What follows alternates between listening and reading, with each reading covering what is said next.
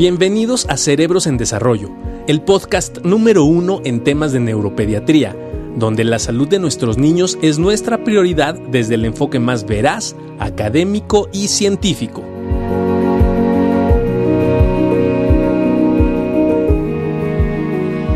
Hola a todos, ¿cómo estás? Muy bien, ¿tú cómo estás? Excelente. Espero que todos estén muy bien. eh, cuidándose, ¿verdad, compadre? Cuidándose todavía, este, por ahí los semáforos están en naranja, pero eh, como ustedes saben, eh, la posibilidad latente de regresar de nuevo a, rojo existe. Ya hay algunas localidades en nuestro país que ha pasado, que de naranja regresaron a rojo al, existir un incremento en el número de contagios. Por lo tanto, eh, cuídense, sigan todavía cuidándose mucho, utilicen su cubrebocas, utilicen los lentes de protección, utilicen las caretas al salir, su alcohol gel, lavándose las manos frecuentemente y todas las recomendaciones que hemos venido haciendo de manera eh, continua. Y bueno, vamos a hablar de algo que vimos que a la gente eh, le, le- le gustó y que está muy interesada acerca de un síndrome que se llama síndrome de Guillain-Barré. Entonces voy a hablar un poco de la historia porque sí ha cambiado grandemente y hay una gran cantidad hoy de información sobre un síndrome que cuando yo lo aprendí hace muchos años era el síndrome de Guillain-Barré.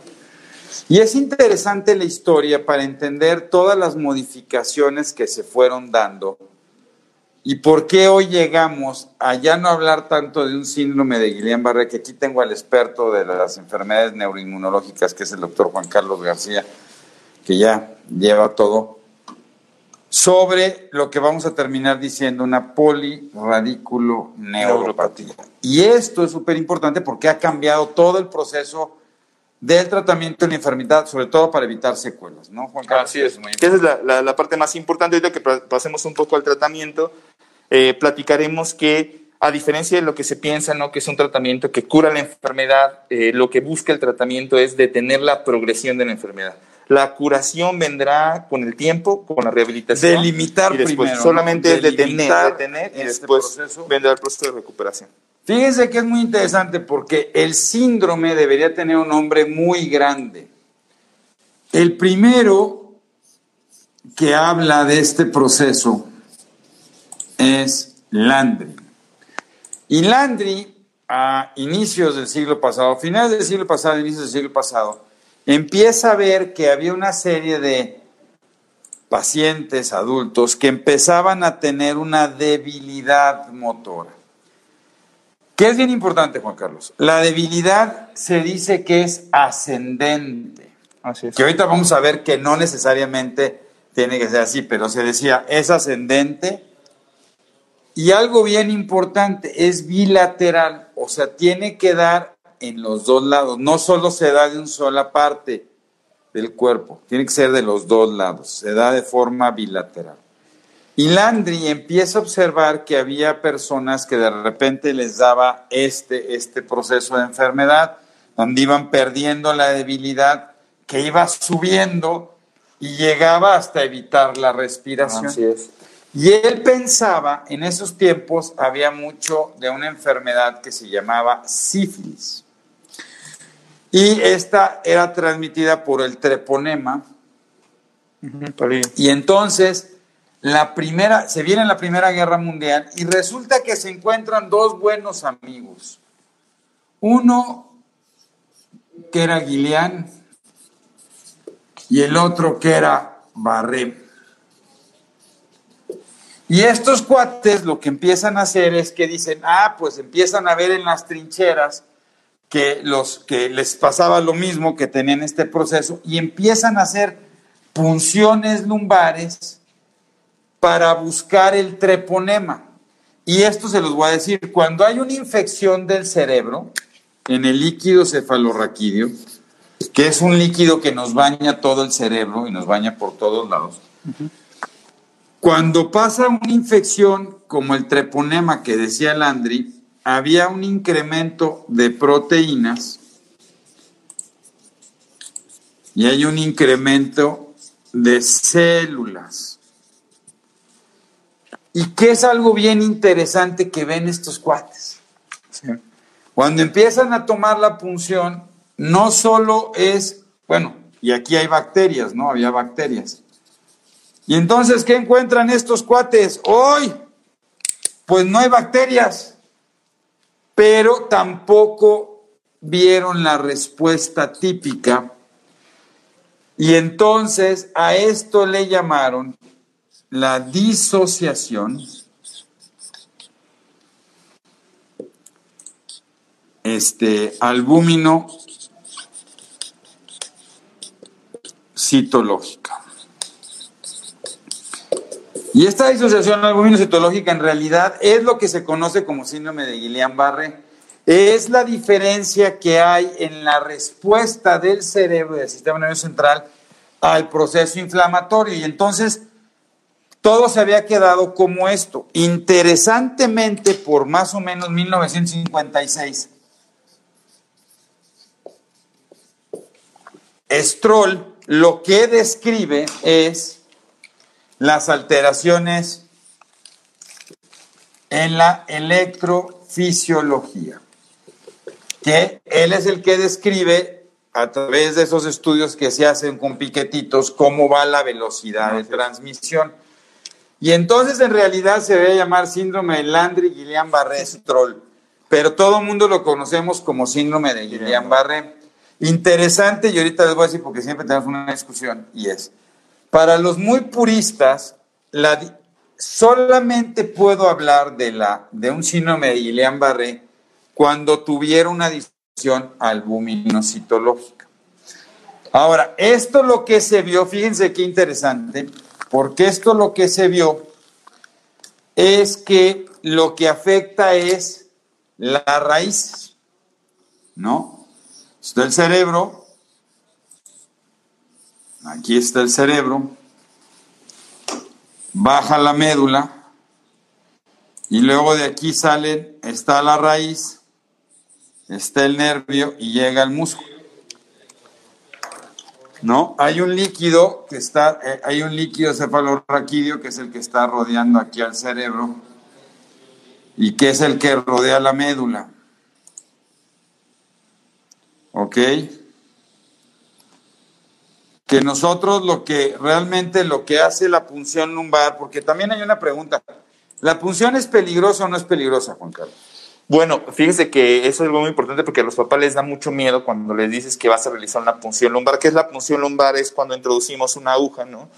Entre los cuerpos vertebrales o las vértebras, entre los huesos de las vértebras, en la parte baja, en la parte lumbar, hacemos un pequeño piquete donde buscamos extraer líquido, precisamente cefalorraquídeo, para hacer el análisis y comentar el doctor Barragán, buscar las proteínas, buscar las células, buscar procesos, infecciosos en algunas otras patologías, etcétera.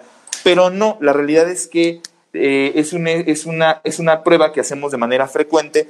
El líquido cefalorraquídeo que de repente, este, y a entender por el chiste, ¿no? Que es como líquido de las rodillas, que es muy valioso, este, no es cierto. Obviamente el líquido cefalorraquídeo eh, se sigue produciendo, hay un recambio de líquido constantemente en el día. Se cree que se puede hacer recambios de hasta cuatro veces por día de este líquido. Evidentemente tiene que ver con el consumo de líquidos que hacemos y demás, pero el líquido cefalorraquídeo se va recambiando.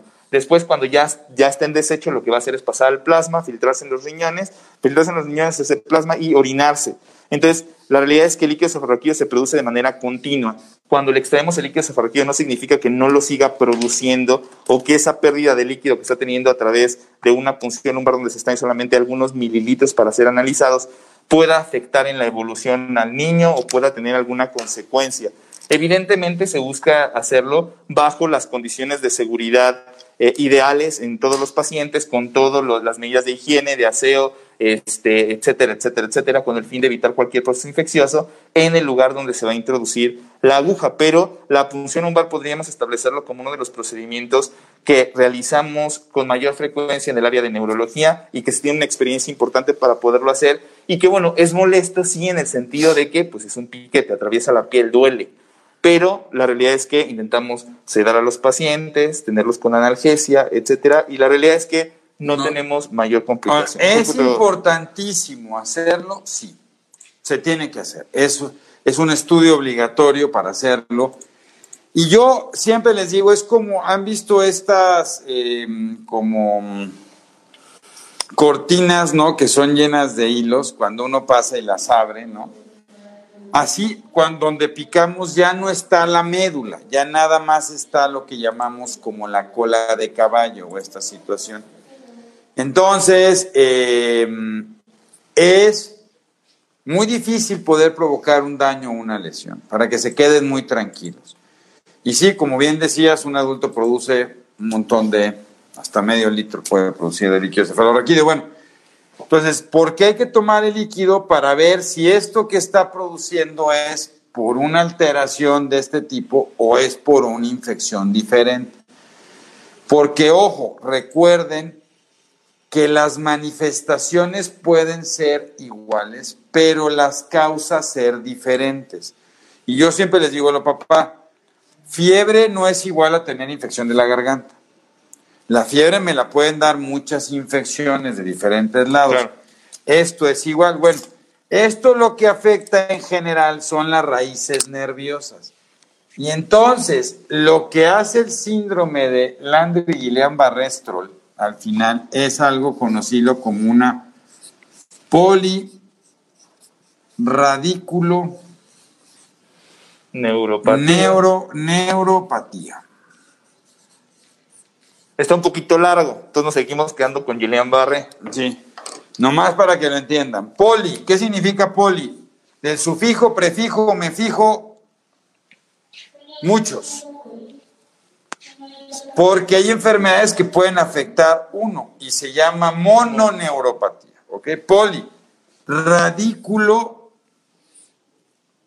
porque lo que afecta son las raíces de los nervios. Neuropatos en griego, enfermedad de, de, las raíces de los nervios, muchas. ¿no? Parece perfecto.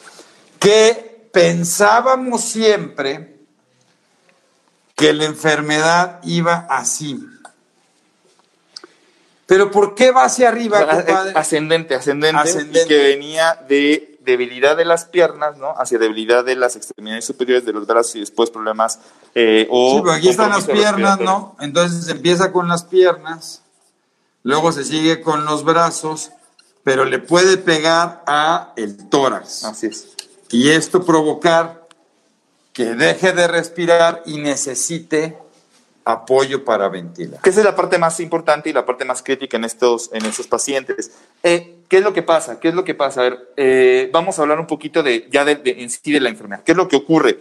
Eh, antes se conocía poco sobre cómo estaba formado el nervio periférico. Hoy sabemos que el nervio periférico, que son los nervios que llegan a nuestros brazos, a nuestras piernas, etcétera, eh, tiene grandes cantidades de una sustancia que se llama mielina, que es un, yo le explico siempre a los papás, que es como una, especie de aislante, como cuando ustedes, eh, los cablecitos que tenemos normalmente, que vienen con esta película negra de plástico que aíslan, si yo lo abro por dentro lo que voy a tener es el cable tal cual. Entonces, el aislante me sirve de alguna manera, en el caso de los nervios periféricos, para conducir de mejor eh, forma eh, la actividad eléctrica, en este caso la información eléctrica que va a llegar hacia los dedos, hacia los dedos de los pies, hacia, los, hacia las piernas, etcétera.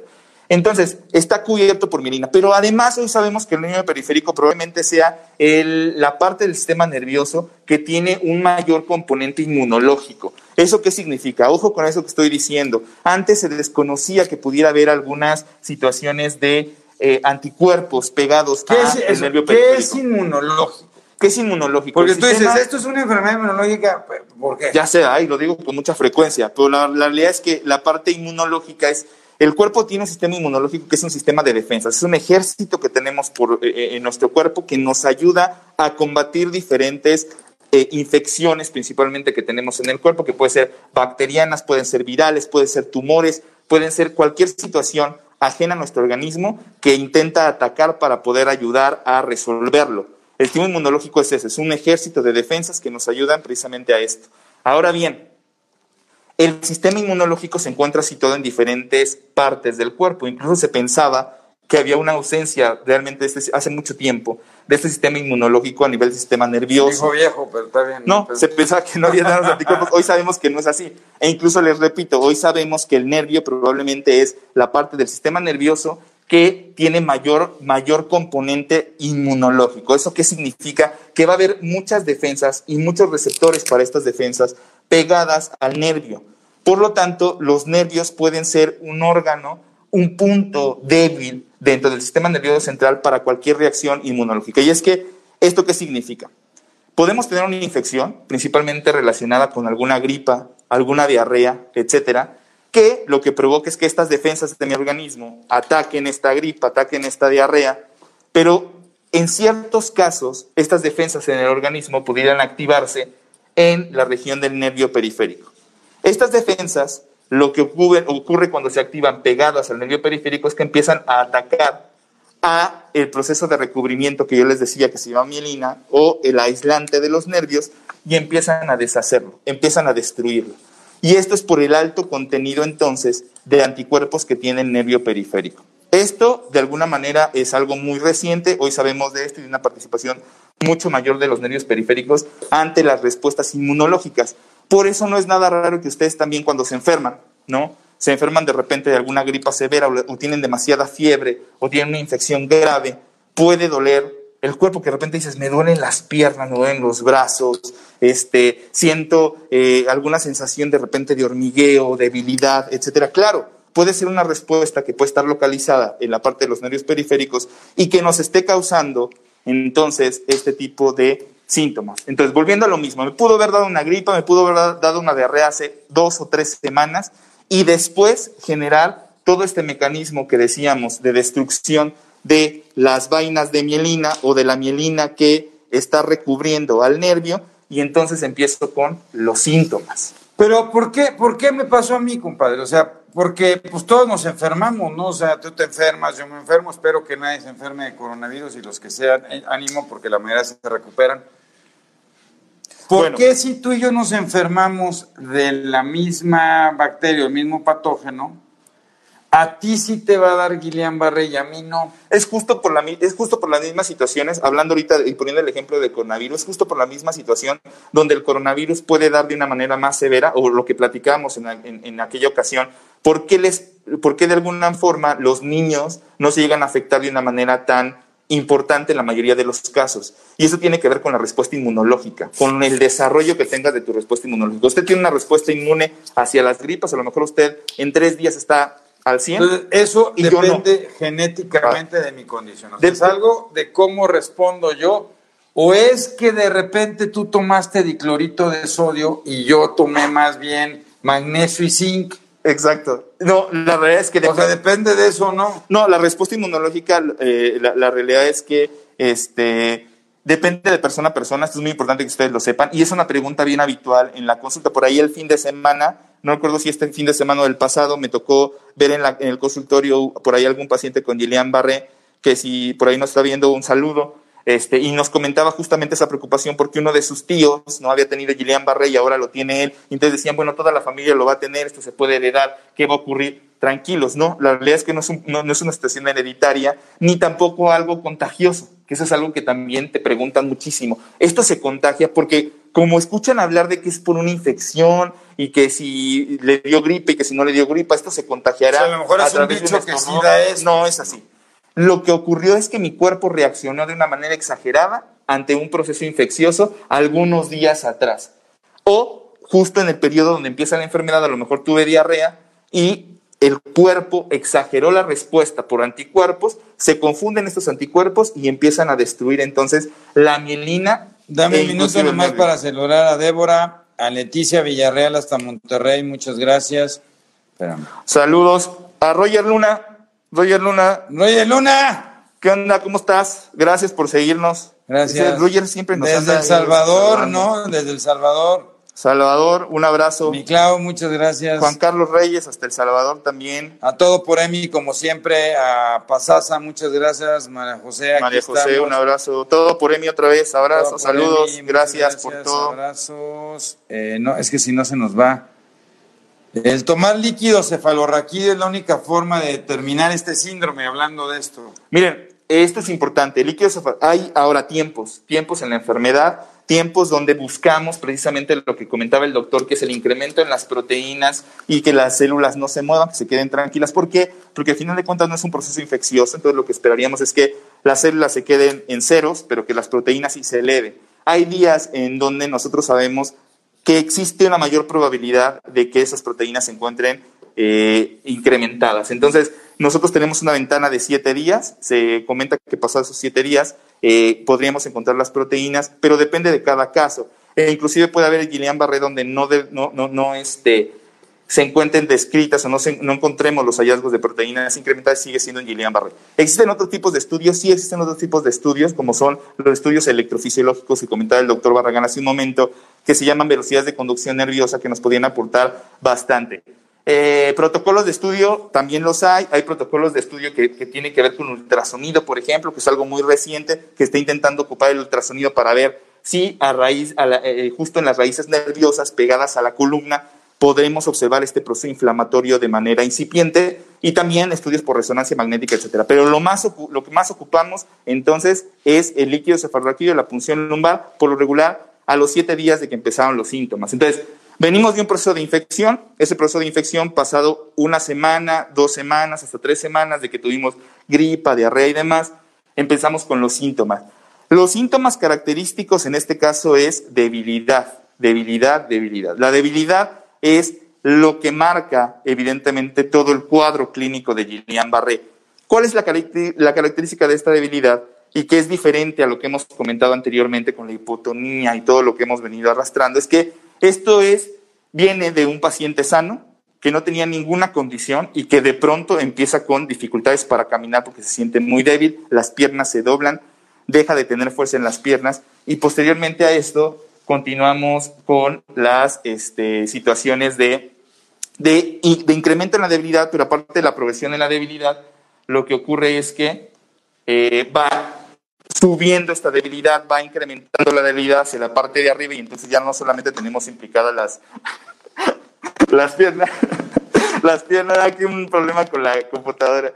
Eh, no solamente tenemos involucradas las piernas, sino que también podemos tener ya un involucro de los brazos y como comentaba el doctor Barragán, evidentemente también hay músculos, hay músculos en las regiones de las costillas, ¿no? que son músculos intercostales, también el diafragma, que nos ayudan a respirar.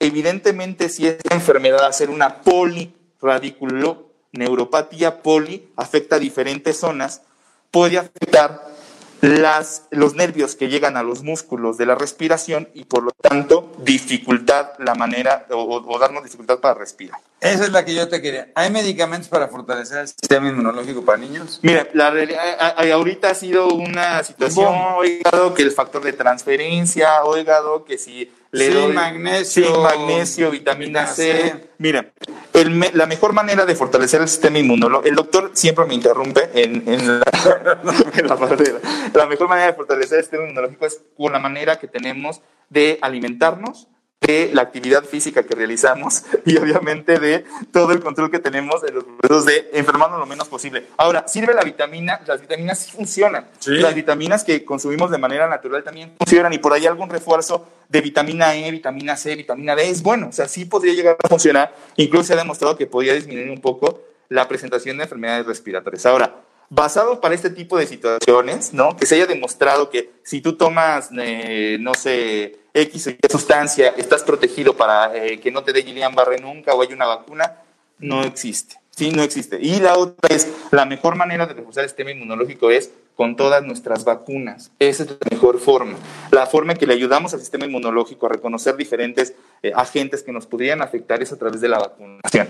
La vacunación tiene que ser obligada, la tiene que recibir todo niño, justo para sensibilizarlo a recibir infecciones a lo largo de la vida. El resto de la inmunización se va dando con la convivencia que vamos teniendo cuando vamos al kinder, cuando vamos a la guardería, cuando vamos creciendo en la primaria.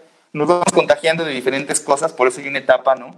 Entre la parte preescolar y escolar donde los niños se enferman con mucha frecuencia. De repente trae mucho moquito, ya se le enfermó, le dio una fiebre, le dio otra fiebre y de repente parece ser que se estabiliza, pero eso fue por el contacto tan acelerado. Y es, esta, este, nuestro cuerpo así de tu, tu, tu, tu, aprendiendo todos los. Que perdón, Saludos a Oaxaca.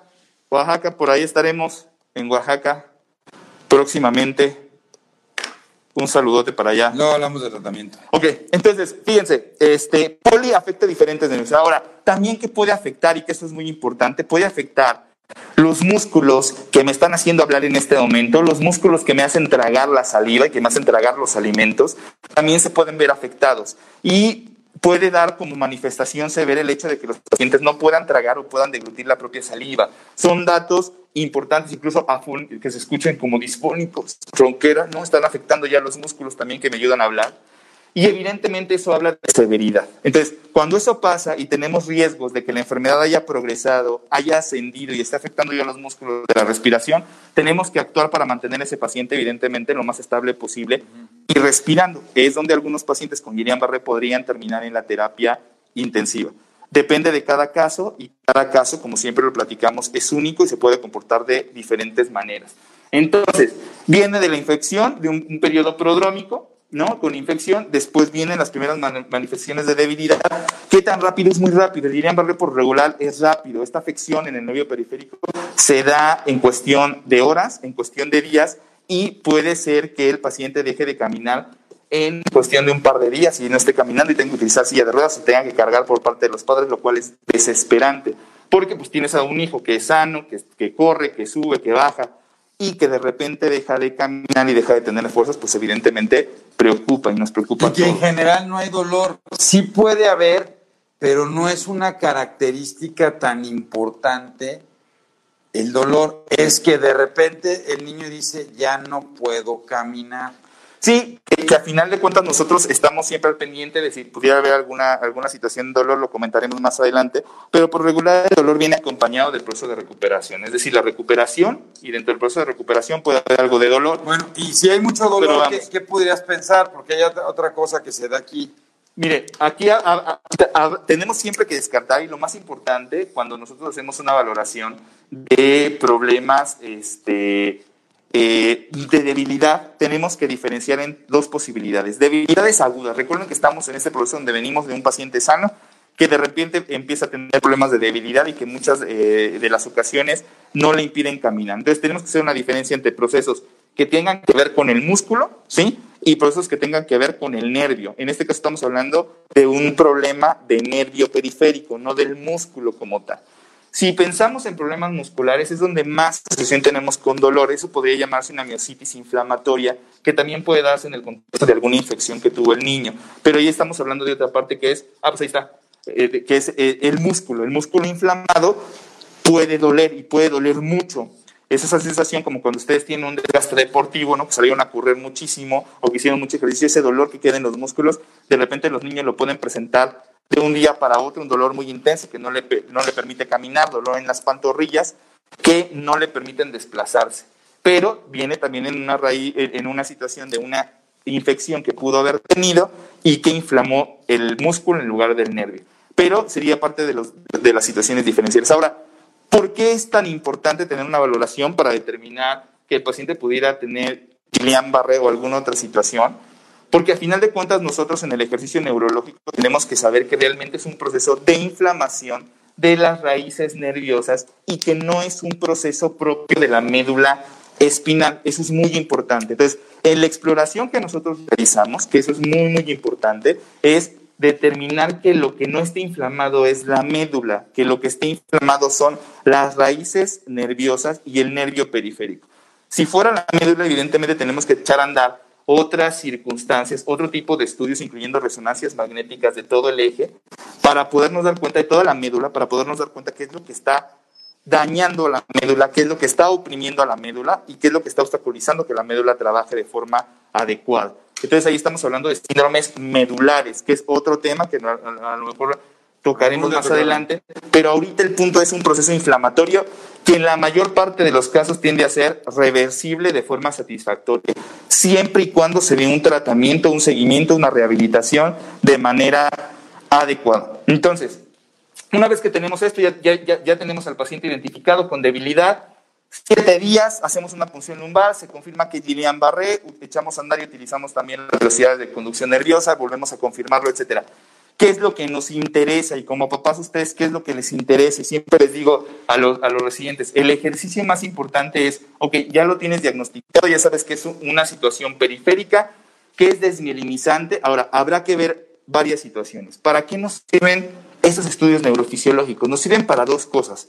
Uno es para confirmar el proceso de enfermedad, porque el proceso es un diagnóstico clínico, es decir, nosotros los revisamos, revisamos los reflejos por regular no están presentes los reflejos de las extremidades que estén intervenidas, que estén dañadas, no tenemos reflejos y las extremidades evidentemente están débiles. Y esto es por el proceso donde se perdió esa cobertura que yo les decía aislante de mielina. Pero también es importante que ustedes sepan que los estudios de neurofisiología, como las velocidades de conducción nerviosa, nos permiten observar si solamente tengo un daño en lo que sería la parte de la cobertura, ¿sí? O también existió un daño por parte de estas defensas hacia el nervio. Es decir, no solamente se dañó la mielina, sino también se dañaron algunas fibras que están, están eh, componiendo, que componen ese nervio. Entonces, si tengo la afección de la mielina y también tengo un compromiso axonal de los nervios, evidentemente el proceso de recuperación puede ser más lento. ¿Por qué? Vamos un poco a los tratamientos. ¿Qué es lo que vamos a hacer? El tratamiento va a incluir una serie de medicamentos o de maniobras que vamos a tener que hacer para intentar detener esta respuesta anormal que está teniendo este grupo de defensas sobre el nervio periférico. El tratamiento, hay, hay, dos tratamientos que podemos utilizar de manera aguda, oportuna, precisa y que, tienen, y ya han demostrado una eficacia prácticamente similar. El primero, y que probablemente sea de los más utilizados, se llama inmunoglobulina o gamma globulina. Eso se puede eh, eh, colocar, es de una administración mucho más sencilla, se hace a través de un acceso venoso periférico, se coloca una, una venoclisis y se puede pasar la gamma globulina siempre con eh, todo el cuidado, premedicación, porque puede causar algo de alergia, etcétera, etcétera, tiene que ser en un centro especializado para esto y con monitoreo continuo, porque este tipo de tratamientos podrían causar efectos adversos agudos y severos. Entonces, se hace un monitoreo, se va monitoreando la frecuencia cardíaca, la respiratoria, eh, los niveles de glucosa, etcétera, etcétera, etcétera, para ver que pase sin ningún problema. Segundo, podemos utilizar lo que se llama plasmaféresis. La plasmaféresis es un procedimiento donde se coloca un catéter hacia uno de los vasos más grandes del cuerpo, o algún, vaso disponible grande en el cuerpo, que nos permita, por lo regular es arriba en, en, la parte de arriba del tórax, este, pegadito a lo que sería la clavícula. ¿Qué es el plasma? Porque si me dices que me vas a cambiar el plasma, compadre, yo te digo, eh, vamos, cámbiatelo tú y... en términos, a, grosso modo, y volvemos a repetir, eh, lo vamos a repetir porque es información para padres, el plasma va a ser un componente de la sangre, exactamente. Es un filtrado de todo esto que se, se, va metabolizando día al día eh, con la sangre, que, que, tiene que ver, que tiene que ver perdón, con cantidad de líquido y demás, pero que es un componente importante dentro de los vasos sanguíneos y que es un componente de la sangre. ¿Qué es lo que hacemos con este con esta, eh, recambio plasmático? Precisamente eso. Lo que intenta hacer la máquina es, a través del catéter que se coloca pegada a la clavícula, es extraer un volumen importante de sangre, hacer un recambio de plasma, ¿no? Y entonces intentar hacer un barrido a través de una máquina que filtra la sangre. Lo estoy hablando en grosso modo y de manera este, realmente simbólica para que ustedes y yo me dé explicar con ustedes más bien entonces, lo que hace es barrer con la mayor cantidad de anticuerpos que están afectando, en este que caso, están flotando en el plasma. que están en el plasma, lo barre y metemos plasma nuevo, ¿no? Intentamos meter, por decirlo de alguna manera, plasma nuevo y barremos esa cantidad de anticuerpos que podrían disminuir entonces la respuesta inflamatoria hacia el nervio periférico. Estos dos mecanismos son los que hoy en día se encuentran indicados para manejar el proceso de, eh, de polirradiculoneuropatía desminimizante aguda o Guillain-Barré. ¿sí? Ahora bien, esto este tratamiento que nosotros damos... Pero tiene... más, antes, más, perdón, perdón, perdón, más. Perdón, ya, ya, te interrumpo lo menos posible. Este, aquí es importante porque... Ahorita vamos con la, ahorita les prometemos que vamos con las preguntas. En cinco minutos. Sí, nomás es importante. El plasma no toca glóbulos rojos. No me cambia la personalidad. No me va, o sea, la plasmaféresis no va a hacer que mi hijo sea diferente, porque realmente lo único que hago es cambiar el líquido que rodea todos los elementos formes. Ahí es donde están los anticuerpos que están atacando. El plasma que yo tengo tiene los anticuerpos que están atacando mi nervio y lo importante es tratarlos de barrer. La inmuno, la gamma globulina, ¿qué hace, compadre? Entonces, aquí barro los anticuerpos y trato que sigan inflamando el proceso. La gamma globulina. La gamma globulina lo que va a hacer es ocupar, ocupar espacios, ocupar espacios que en teoría, y lo volvemos a decir, lo, lo platicamos para ustedes, papás, va a llegar a colocarse en los espacios donde tenemos una unión entre estos anticuerpos y los antígenos que están ocasionando que exista la respuesta inflamatoria. Entonces, la gamma globulina va, este, va, un, comentario muy, muy simpático de los dice que ojalá cambiara la personalidad, que ya hubiera transfundido un par de personas. este, pero bueno, este, va, vamos, eh, entonces se coloca y protege de alguna manera el nervio con el fin de que pudiera recuperarse. Ahora, respecto a lo que comentábamos, este tratamiento, estos tratamientos, este par de opciones terapéuticas que tenemos, lo que va a ocasionar es que se detenga la enfermedad. Solamente detener el progreso de la enfermedad y que el nervio se siga dañando más y más y más y más. Para, detiene, le pone un stop a el proceso de eh, respuesta de anticuerpos que está teniendo el organismo de manera desorganizada y exagerada. Ahora, ¿de qué depende la mejoría? La mejoría depende de la rehabilitación, entre más pronto, mejor. Mientras más pronto, mejor. Claro. ¿Hasta qué momento yo puedo poner globulina o plasmaféresis? Depende de cada caso, es muy importante. La realidad y lo que tienen que ustedes eh, saber, nosotros ya nos basamos en otras cosas, que son las manifestaciones clínicas, el revisar al paciente y demás. Pero lo que tienen que saber es que mientras más pronto se ponga, si yo estoy en esta ventana incluso de los primeros siete días, de las primeras dos semanas, Esto, aquí es donde es más todavía podríamos aplicar el, tratamiento con ciertas ventajas. Hay casos muy severos donde incluso ha pasado más tiempo y aún así lo intentamos, pero mientras más pronto se dé el tratamiento, mejor, porque evidentemente voy a detener mucho más rápido esta respuesta de los anticuerpos. Ahora, por ahí eh, seguro va a haber eh, preguntas sobre ah, si la mejoría depende solamente de la rehabilitación, la mejoría depende de muchas cosas. Depende de inicio de la enfermedad, qué tipo de enfermedad me dio, fue muy leve, fue moderada, muy severa. A eso iba cuando decíamos nosotros en el ejercicio que hacemos día con día con los residentes es, ok, ya lo diagnosticaste, pero demos un pronóstico, que eso es muy importante para los padres. El pronóstico, como lo marcó aquí el doctor Barragán, más o menos nosotros lo vamos a determinar a seis meses. Si se dan cuenta, entonces es una enfermedad aguda, grave, rápida, pero que la recuperación va a ser muy lenta, porque no le estamos dando al cuerpo algo para recuperarse, solamente estamos deteniendo la enfermedad. Entonces, Seis meses tengo para recuperar la marcha. ¿De qué depende esto? De muchas situaciones. ¿Cuál es la gran ventaja que tenemos nosotros? Que atendemos niños, no atendemos adultos. Por lo regular en los adultos y conforme la edad va incrementando, se va enlenteciendo el proceso de recuperación. Entonces, atendemos niños. ¿De qué otra cosa depende? Muchas veces depende de muchas escalas que utilicemos nosotros. Pero depende de si tuvo diarrea, por ejemplo, en el momento del diagnóstico, cuando nosotros lo revisamos, si tiene un cuadro diarreico o tuvo un cuadro diarreico, puede ser que intervenga un poquito en el proceso de recuperación. Y otra cosa interviene la severidad. ¿Qué tan severo fue en escalas funcionales el cuadro cuando nosotros revisamos al niño? ¿Eso qué significa? ¿Solo dejó de caminar o no solamente eh, dejó de caminar, sino que ya no puede pararse, ya no puede dar pasos?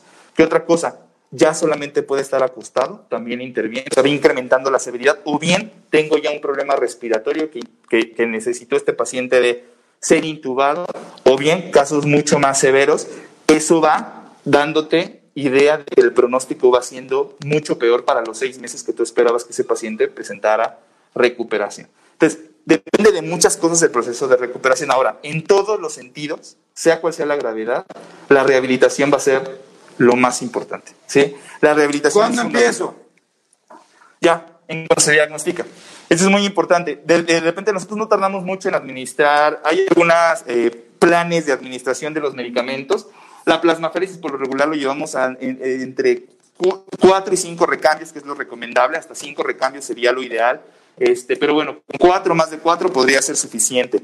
Eh, esto nos va a llevar aproximadamente en hospitalización entre 8 y 10 días, dependiendo de que todo esté en orden y consideremos que los pacientes estén bien. La, plasma, la gamma globulina es más rápida, la gamma depende del esquema que se utilice, pero la administración no va a tardar, por lo menos en el caso de lo que hacemos nosotros, un par de días. Un par de, ¿no? un par de días se administra la gamma y empezamos a trabajar. Saludos Argentina, Mica, un abrazo. Gracias, ahorita platicamos de lo que nos dices. Este, entonces, dos, o tres, dos a tres días, depende mucho del esquema que utilicemos, y empezamos el proceso de rehabilitación de forma inmediata, sostenida, la mantenemos y vamos evaluando al paciente a lo largo de este tiempo para ir viendo cómo va mejorando. Ahora, eh, es muy importante la revisión clínica de un paciente, por eso le decía, el diagnóstico es clínico, cuando revisamos la fuerza, cuando revisamos los reflejos, cuando revisamos este, este proceso que haya sido ascendente en muchos de los casos. Hoy sabemos que hay muchas variantes de Guillain-Barré que no vamos a contemplar mucho porque es, es un tema complejo, pero el Guillain-Barré y ese proceso de desminimización a veces no solamente, no se da en las piernas, sino se puede dar en una región más alta bueno, del, del, del, del, Algo que es muy importante es que a lo largo de mis últimos 20 años en esto ha cambiado. Y de haber un, un síndrome de Guillain-Barré, luego hubo 5, luego hubo 7, y hoy hay un montón de variables. Que eso es bien importante porque puede dificultar mucho cuando yo no entiendo, porque si yo lo trato como un síndrome de Guillain-Barré, de repente puedo decir, bueno, ¿por qué a este cuate le dijeron que tenía síndrome de Guillain-Barré y no empezó de arriba hacia abajo, sino empezó de arriba hacia abajo, en vez de abajo hacia arriba? Claro, claro, claro. Oye, ¿o por qué mi hijo tuvo medio algunas manifestaciones más de un solo lado que de otro? Bien interesante, ¿no? ¿Por qué uno sí empezó y luego se brincó? Hay muchas variantes claro. que sí son importantes porque si, si, yo me quedo en que todo es un síndrome de Guillain-Barré, me cuesta trabajo entender por qué se puso una u otra tratamiento y por qué la evolución es diferente. Claro.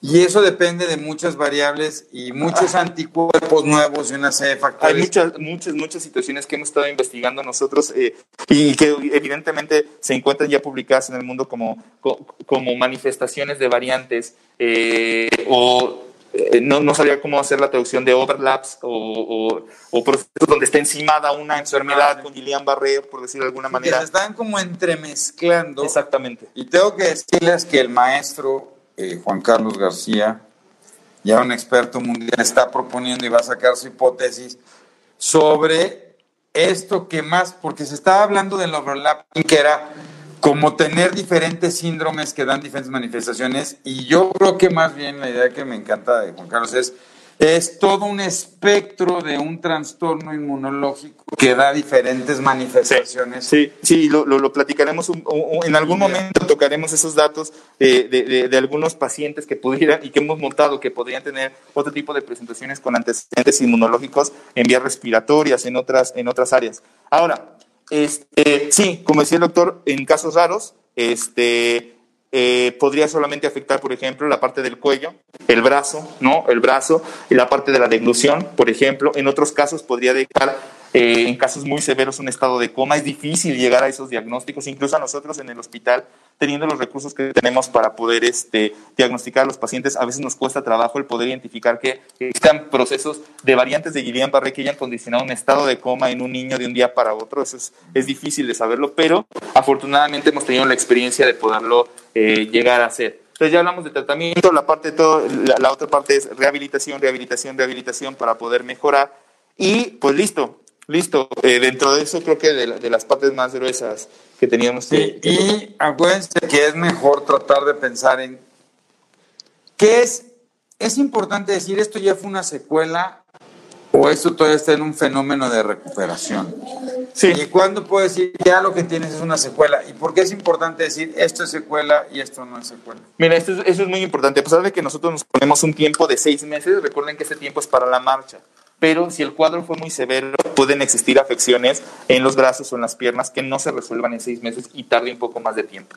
Nosotros prácticamente vamos a instaurar este tiempo, miren, que dice aquí, un año, un año de seguimiento para que nosotros podamos entender si eso se va a constituir en una secuela. Y porque eso es lo que le interesa mucho a los papás, oye, ese, esa marcha que tienen, ¿no? que es una marcha característica, ¿no? que de repente eh, como que tira las piernas, ¿no? cuando camina se le va a ir quitando, cuándo va a recuperar los reflejos, cuándo va a volver a, a, re, a recuperar X o Y este, eh, situación en la movilidad. Esto es muy importante porque nosotros tenemos que ir entendiendo el proceso de recuperación en cada uno de los pacientes, pero después de un año tendríamos que empezar a sospechar que eso sí podría eh, mantenerse como una secuela.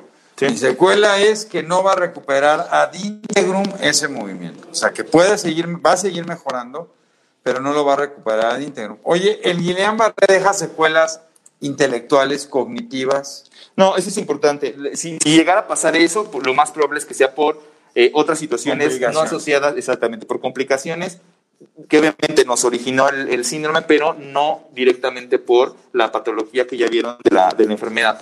Este, entonces no afecta cognitivamente, pero sí en la parte eh, motora. Eh, la parte, otra, otra situación que decía el doctor, no es nada raro que los pacientes con Guillain-Barré en el proceso de recuperación sí puedan presentar dolor. Entonces, el dolor es algo que se tiene que manejar, es muy desagradable porque no te deja llevar un buen proceso de terapias. Entonces, ojo con eso. Los pacientes puede ser que en la primera parte recibían el tratamiento, dejaron de moverse, no caminaban y no les dolía, no tenían dolor. Pero ya en el proceso de recuperación y de reintegración ¿no? de la fibra nerviosa, sí podemos tener algunas sensaciones de dolor o parestesias que son como hormiguitas en el cuerpo, calambres, sensación de descargas, sensación ardorosa en los, nervios, etcétera, etcétera. Y eso hay que tratarlo para evitar que el paciente suspenda la rehabilitación, que es la parte más importante.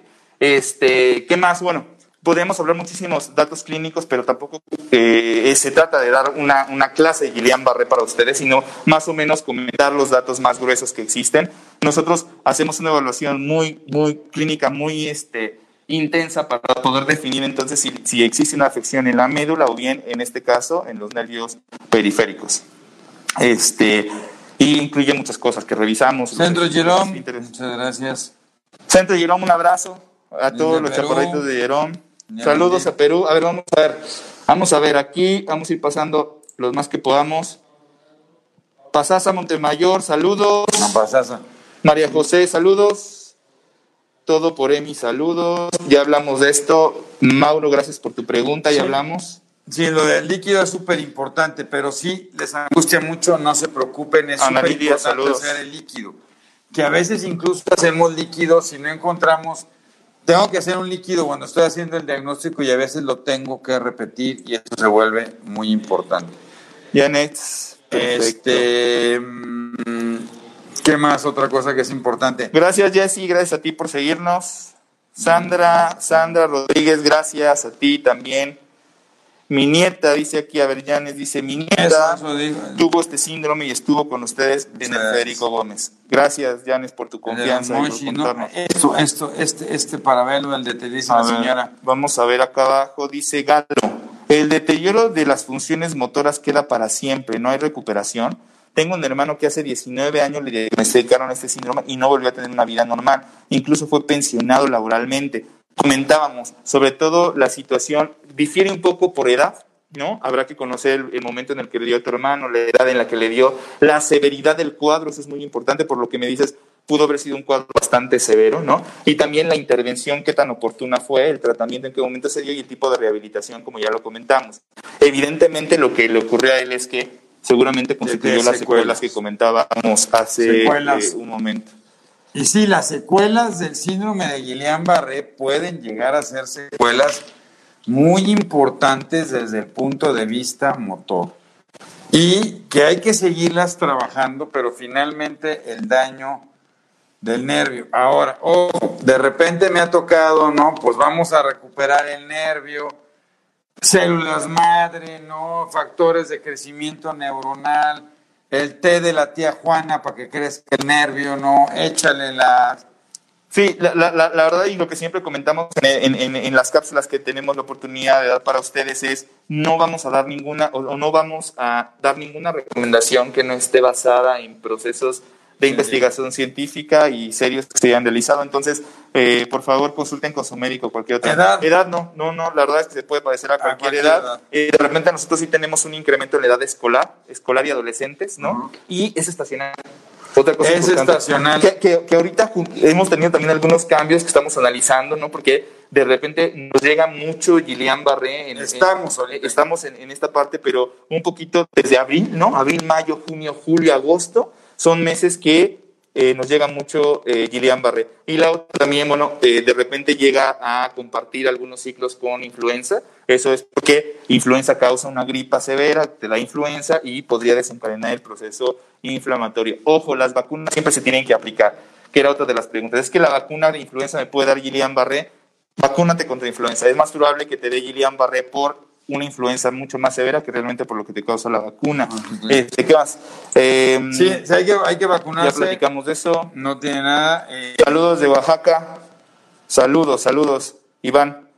Este, pues yo espero que ya lo comentamos, Sandra, de la, de la gamma globulina, por supuesto que sirve para eh, mejorar. Existen otras, a lo mejor a lo que te refieres, existen otras variantes que ya no son polirradiculoneupatías agudas, sino que se convierten en algo crónico, ¿no? Es algo mucho más largo, y ahí los tratamientos con inmunoglobulina tienden a ser más largos, pero en este caso, para este síndrome, que es el Guillain-Barré, que es agudo, la globulina sí, sirve para detener. Ya hay globulina subcutánea que se aplica para estos síndromes crónicos. saludos, Abigail, un abrazo. Carla Ramírez, también saludos desde Chiapas, saludos hasta Chiapas, que todo esté bien por allá. Este, gracias a ti, otra vez. Eh, Sony Pérez, ok, vamos a ver. Excelente tema, dice Aurora. Pues muchas gracias, ya muchos saludos, muchos saludos desde Coyoacán. Cuídense, tratamientos, pregúntenle siempre a su médico. Lo más importante es si se tienen que hacer los estudios de punción lumbar. Si algún familiar dice, oye, quieren hacer una punción lumbar, háganselo, son seguros en general, haciéndolos en manos expertas, no tienen problemas. Y aprovecho, antes de terminar, para agradecerles a todos por el apoyo que nos han dado, no solo en sus donativos en especies sino, y económicos, sino también cuando estamos leyendo en el chat, ¿no? Y vemos que nos dicen ánimo, cómo están, que preguntan por nosotros, que estamos todavía aquí en la pandemia dándole duro. No saben cómo nos ayudan saber lo que están del otro lado. Cuídense mucho, un abrazo. Un fuerte abrazo, Dios los bendiga. Nos estamos viendo. Nos estamos viendo pronto. Cuídense, adiós. Adiós. Chao.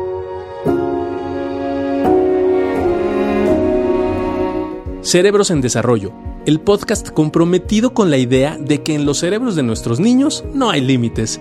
Síguenos en nuestras redes sociales. En Facebook nos puedes encontrar como Neurología HIM, en Instagram como arroba Neuropedia HIM, nuestra página web es cerebrosendesarrollo.com y si tienes cualquier duda o comentario, por favor escríbenos al correo electrónico cerebrosendesarrollo.gmail.com.